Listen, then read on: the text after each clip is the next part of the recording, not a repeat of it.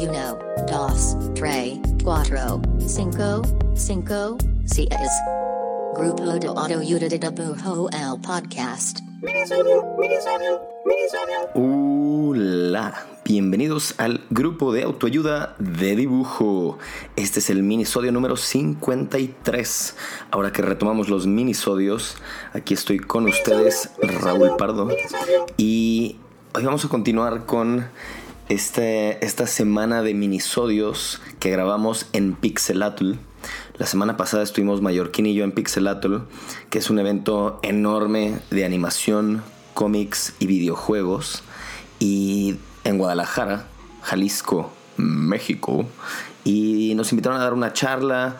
Este, grabamos entrevistas, estuvimos aparte ahí trabajando en nuestras cosas, hicimos reviews de portafolio y bueno, eso sumado a toda una semana entera de estar este, asistiendo a eventos de networking con gente del mundo de la animación, del cómic, videojuegos y en general gente creativa estuvo muy, muy, muy chingón. Y bueno, hicimos mil amigos y estamos bien, bien emocionados todavía. Sigue el sentimiento bien presente. Este, entonces, el episodio pasado, el minisodio pasado, subió Mallorquín en la entrevista con Alberto Vázquez, que estuvo buenísima. Y en el minisodio de hoy eh, les traigo una conversación que tuvimos con Magdiela Duhamel, que es mexicana-americana, productora de animación, founder y codirectora de Latinx in Animation, que es una organización que fomenta una comunidad para profesionales latinos de animación, VFX y juegos y este y ella está de codirectora y aparte es productora asociada en Pixar. Así que, bueno, es una mujer impresionante que tiene una carrera súper chida y encima de todo es una tipaza. Estuvo bien chido conocerla y platicar con ella. Así que, sin más ni menos, este es el minisodio.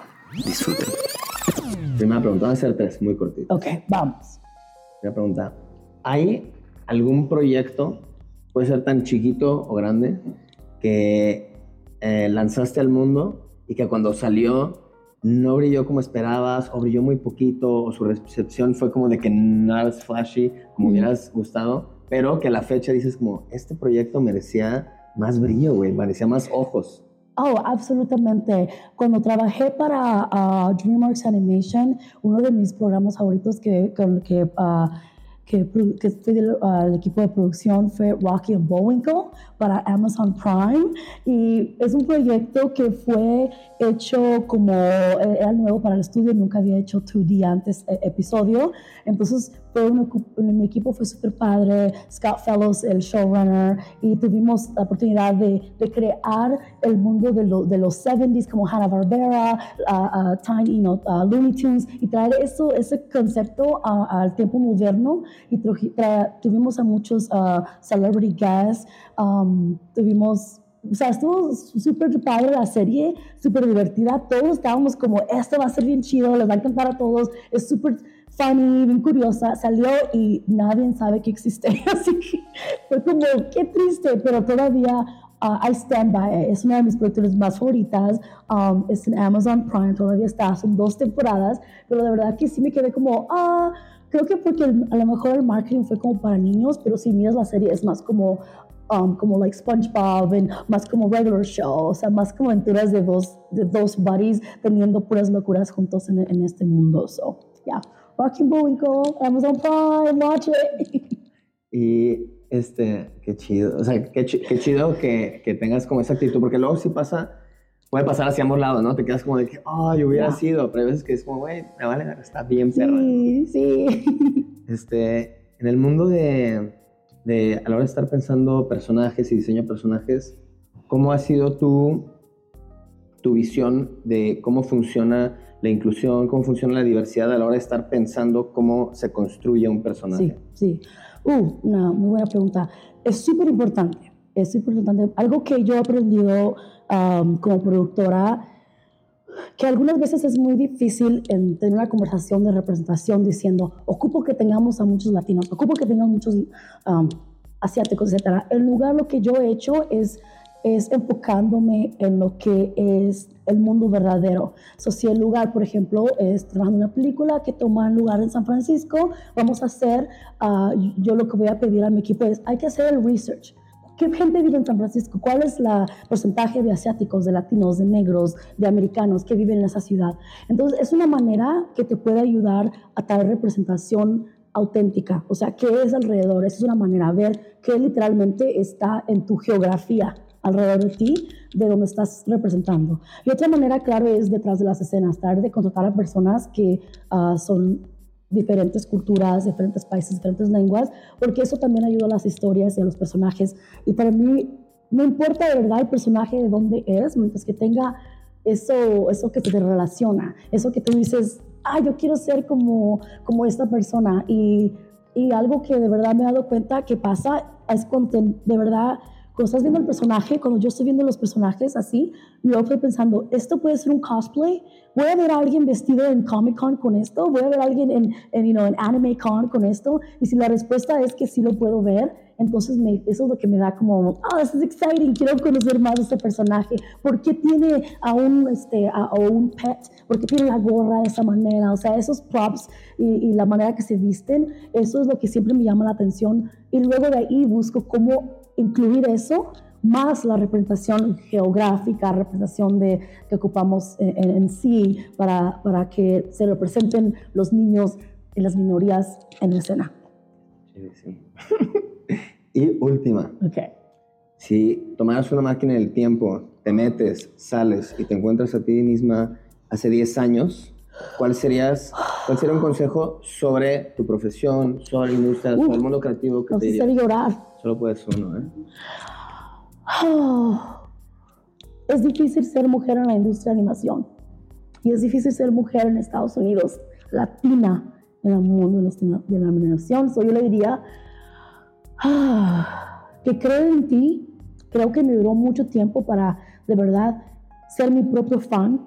Creo que aprendí muy tarde que nadie va a ser tu número fan tuyo más que tú mismo, que tienes que aprender a venderte a ti mismo, tienes que aprender a creer en tus habilidades fuertes. Yo le diría, cree en ti, tú ya tienes el talento, no escuches a las personas y no veas el timeline de otros. O sea, don't look at the time of others. Es lo que diría cree en ti y no mires el time de otros.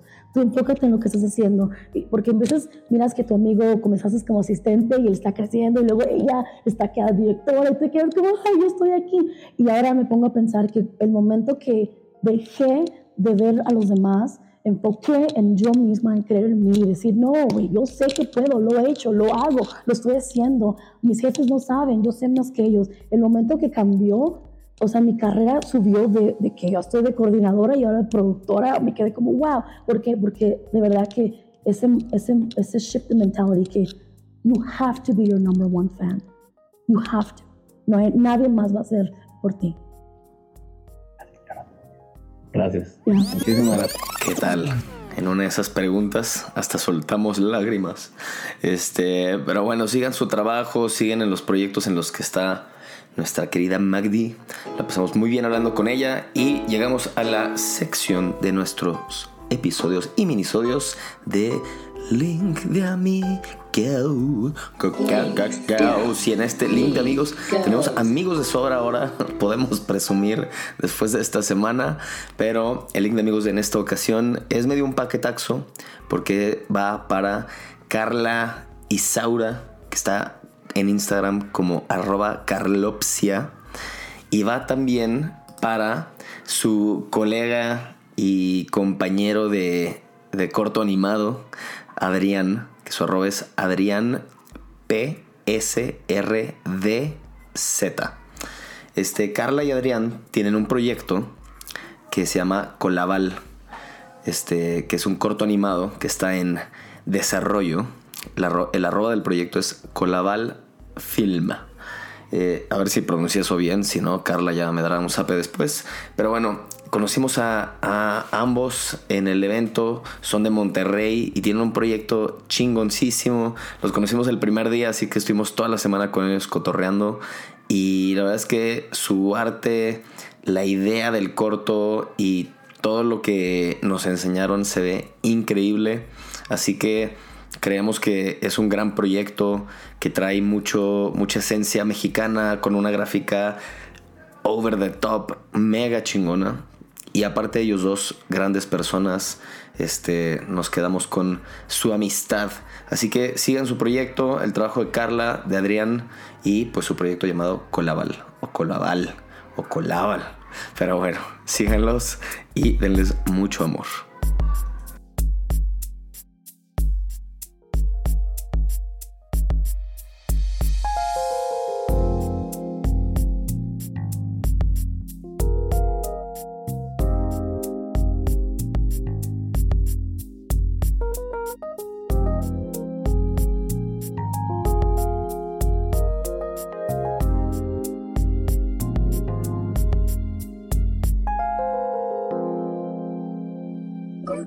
Grupo de Autoayuda de Dibujo el podcast. With the Lucky Land slots, you can get lucky just about anywhere. This is your captain speaking. Uh, we've got clear runway and the weather's fine, but we're just going to circle up here a while and uh, get lucky. No, no, nothing like that. It's just these cash prizes add up quick. So I suggest you sit back, keep your tray table upright, and start getting lucky.